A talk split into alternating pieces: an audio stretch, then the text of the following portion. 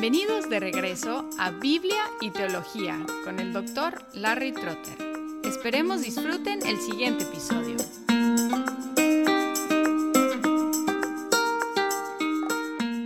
Mi esposa frecuentemente me anima a incluir mensajes más prácticos en mis sermones y enseñanzas, y reconozco que lo más fuerte de mi enseñanza es la exposición y lo más débil la aplicación. No obstante, como pastor, frecuentemente la gente me pide consejo bíblico para ayudarle a manejar sus vidas. Sí, necesitan conocimiento bíblico y buena teología, puesto que no van a poder vivir de acuerdo a la voluntad revelada de Dios si no la conocen. Al mismo tiempo, hay un concepto importante en la Biblia que se llama sabiduría, la cual tiene que ver no con conocimiento teórico, sino práctico. En el cuerpo de Cristo hay personas que son especialistas en sabiduría, en la exploración de los problemas que tenemos y la aplicación de la palabra de Dios para resolver estos problemas. En lenguaje moderno los llamamos consejeros. Y hoy tenemos el privilegio de conversar con la doctora Pierina Curran, quien tiene licencia como consejera de la salud mental en su país natal obtuvo el grado de doctorado en medicina de la Universidad de la República en Uruguay. Después de inmigrar a los Estados Unidos, obtuvo su maestría en la psicología de consejería de la Universidad Internacional Trinity en Florida. Es miembro de la Asociación Americana de Consejeros Cristianos y de la Asociación Internacional de Profesionales del Trauma la cual la certificó como profesional del trauma familiar. Vive en el sur de Florida con su esposo y tiene dos hijos universitarios.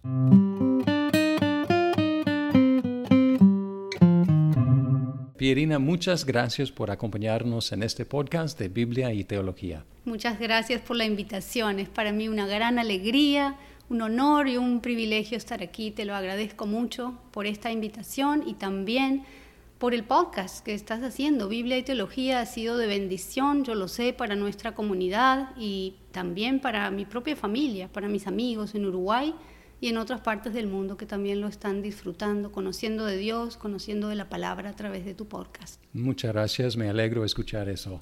Pierina, antes de hablar de la consejería, ¿podrías compartirnos cómo llegaste a ser cristiana? Esa pregunta me encanta porque me hace volver a, mi historia y a la gracia de Dios sobre mí. Entonces, bueno, yo crecí en una familia católica en Uruguay. Ah, nosotros íbamos a misa todas las, todas las semanas, todos los domingos con mi familia. Fui a una escuela primaria y secundaria católica también. Y recuerdo que de niña tenía siempre muchas preguntas. Tenía un profesor de teología en la enseñanza secundaria y yo siempre iba a él a preguntarle estaba como en una búsqueda de Dios. Luego seguí creciendo y cuando tenía 26 años, mi hermanito de 23 años falleció. Él era piloto de la Fuerza Aérea en Uruguay y en un accidente falleció. Y allí mi vida de verdad es que como se quebrantó mi corazón en muchas formas. Mm, en mi propio dolor, el dolor de mis papás, eso me llevó todavía a una búsqueda más intensa. No entendía, tenía muchas preguntas. Poco tiempo después viví en España por casi un año, seguía mi búsqueda de Dios, pero sin embargo no lo encontré en la forma de conocía de Dios, pero no conocía a Dios. Y seguí buscando y años más tarde eh, con mi familia vine aquí a Estados Unidos con mis mellizos, tenían en ese momento cuatro años y pasamos allí por una situación muy difícil, por un divorcio, nuestra familia se quebrantó y allí vinieron entonces tiempos muy duros para mí, porque estaba aquí sin familia, trabajando, cuidando de mis niños. Fueron momentos muy difíciles y en esos momentos yo caminaba siempre alrededor de un lago en mi comunidad y en una de esas noches yo estaba caminando y estaba orando y lo que me recuerdo es que dije, Jesús, ayúdame. Y eso fue todo lo que dije, no fue una oración para salvación como la que conozco ahora. Eso fue todo lo que dije y yo sentí que algo en mí cambió, pero yo no entendía. Ahora puedo entender que abrí mi corazón a Cristo y recibí su Espíritu Santo. pero en ese momento no lo entendí. Y entonces seguía buscando una explicación a lo que me había pasado.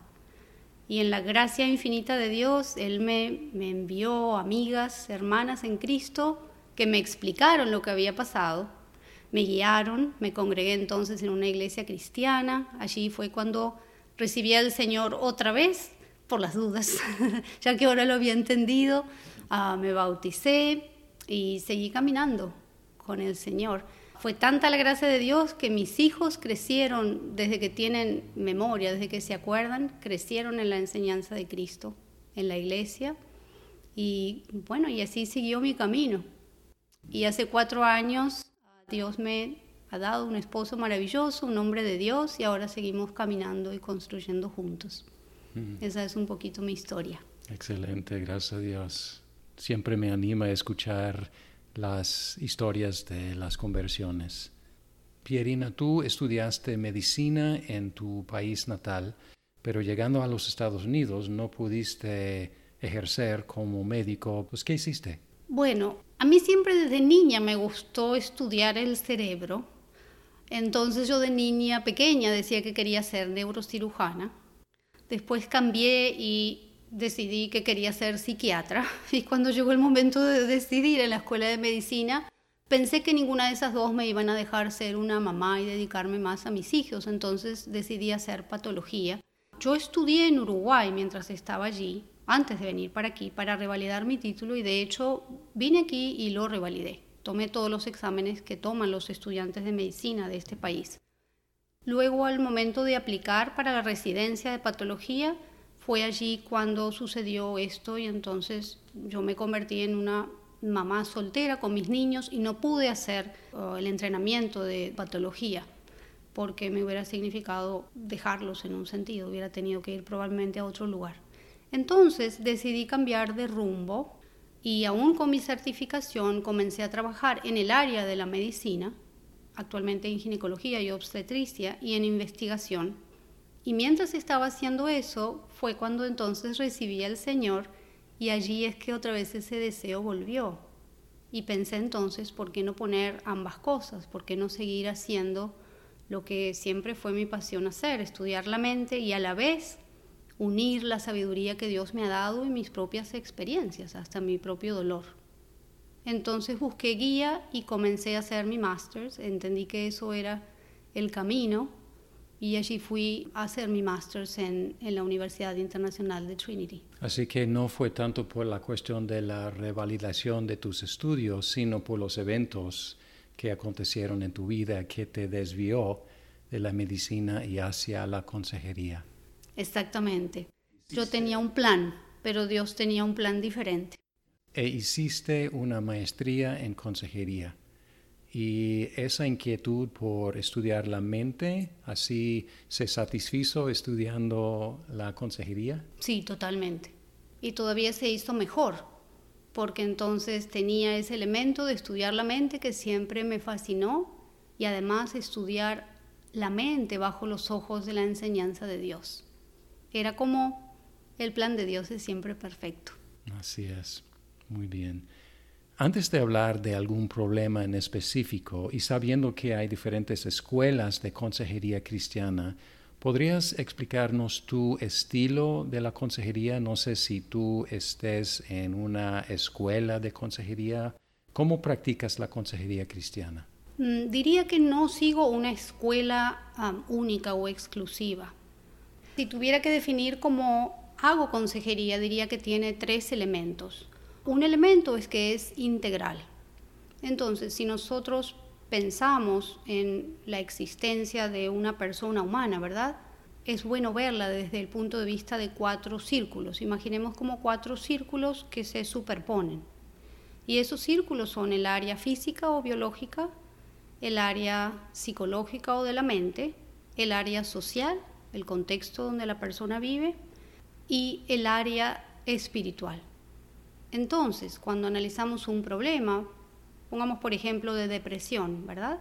Nosotros sabemos que la depresión no tiene una causa única, la depresión tiene múltiples causas, hasta así lo muestran los escaneos de cerebro también.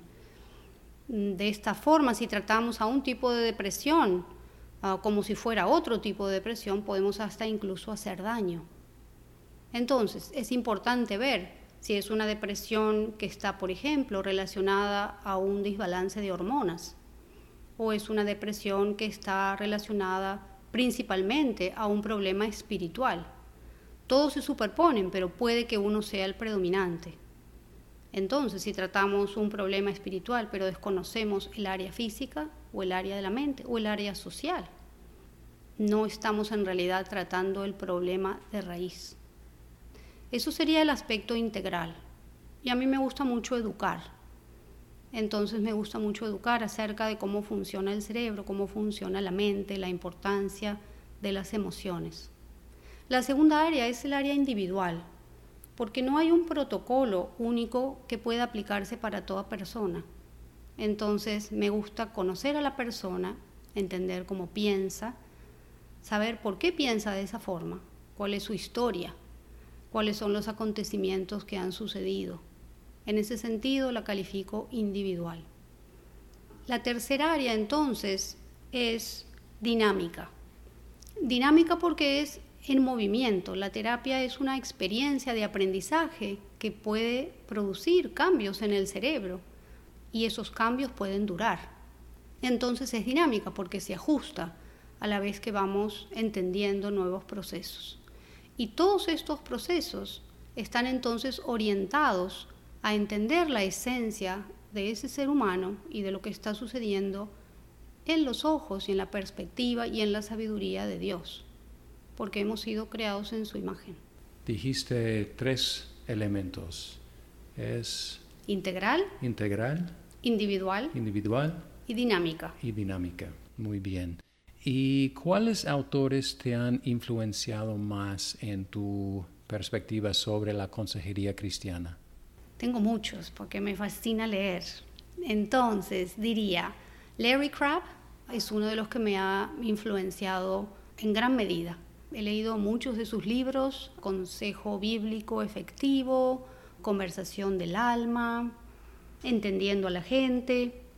Tengo otros autores que me han influenciado mucho también, muchos de ellos también son pastores, Charles Stanley, Tim Keller, C.S. Lewis, Caroline Leaf, es también una autora cristiana, ella ha hecho muchos estudios de investigación, de neuropsicología, estudiado mucho de sus libros también.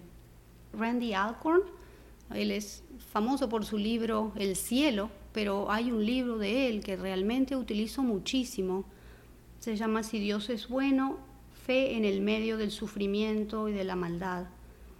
Ese es un, gran libro con muchos principios que utilizo mucho en consejería, en los problemas de sufrimiento, de dolor y de duelo. También John and Stacy Eldridge. Y de estos libros, ¿sabes cuáles están en español? Porque los que escuchan este programa son hispanohablantes y si ellos quisieran entrar un poco más en lo que es la consejería bíblica, ¿sabes de algunos títulos en español? De estos que mencioné, la verdad es que no estoy segura que estén en español, pero con gusto los puedo buscar, porque todos los autores que mencioné, si es Lewis, estoy segura que sí tiene sus libros en español. Ah, Larry Crabb quizás tenga algunos, pero con gusto puedo buscar a ver cuáles de ellos están en español. Excelente, queda como tarea para otro episodio. Con mucho gusto. Pierina, veo en tu página una lista larga de 30 problemas que tratas en tus consultas y luego al final de la lista dices y otros más. ¿Cuáles de estos son los más comunes que encuentras en las consejerías que ofreces? Bueno, yo veo una, una población bastante diversa. Veo niños, adolescentes y adultos, incluyendo parejas. Por eso quizás la lista es más larga. Ahora, para definir los problemas más frecuentes, yo diría que esos son depresión, ansiedad, experiencias traumáticas, duelo, problemas de comunicación, incluyendo problemas de pareja o divorcios, familias que han pasado por divorcios y las consecuencias de esos problemas sobre los hijos déficit de atención en niños y a veces son problemas de regular emociones. Quizás no sean una depresión o una ansiedad o un, problema traumático, pero hay dificultad en regular las emociones, por ejemplo, dificultad en manejar el enojo o la ira. Veo también muchas de esas situaciones en consejería, situaciones como esas, dificultando comunicación. Y en tu consejería, Pierina, ¿qué quieres lograr? O sea, ¿cuál sería una consulta o una serie de consultas exitosa? Lo que quiero lograr es guiar a esa persona en sanidad. Y lo que entiendo por sanidad es esa combinación de esas cuatro áreas, ¿verdad? Para que haya una sanidad en las cuatro áreas. Y sabiendo que la sanidad es el propósito de Dios. Entonces, en definitiva, es guiar a esa persona en sanidad siguiendo el propósito de Dios, a imagen de lo que Dios ha creado. O sea, de ayudar a esa persona a que cree la mejor versión de sí misma que sea posible.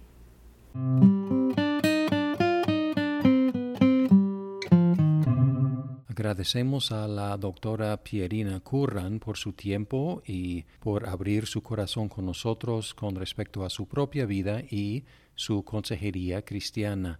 En episodios que siguen vamos a estar hablando con ella sobre algunos problemas y recomendaciones que ella tiene para superarlos, empezando en el siguiente episodio con consejos para papás de adolescentes. Muchas gracias por escuchar este episodio de Biblia y Teología. Esperamos que el programa sea de provecho para su vida. Hasta pronto.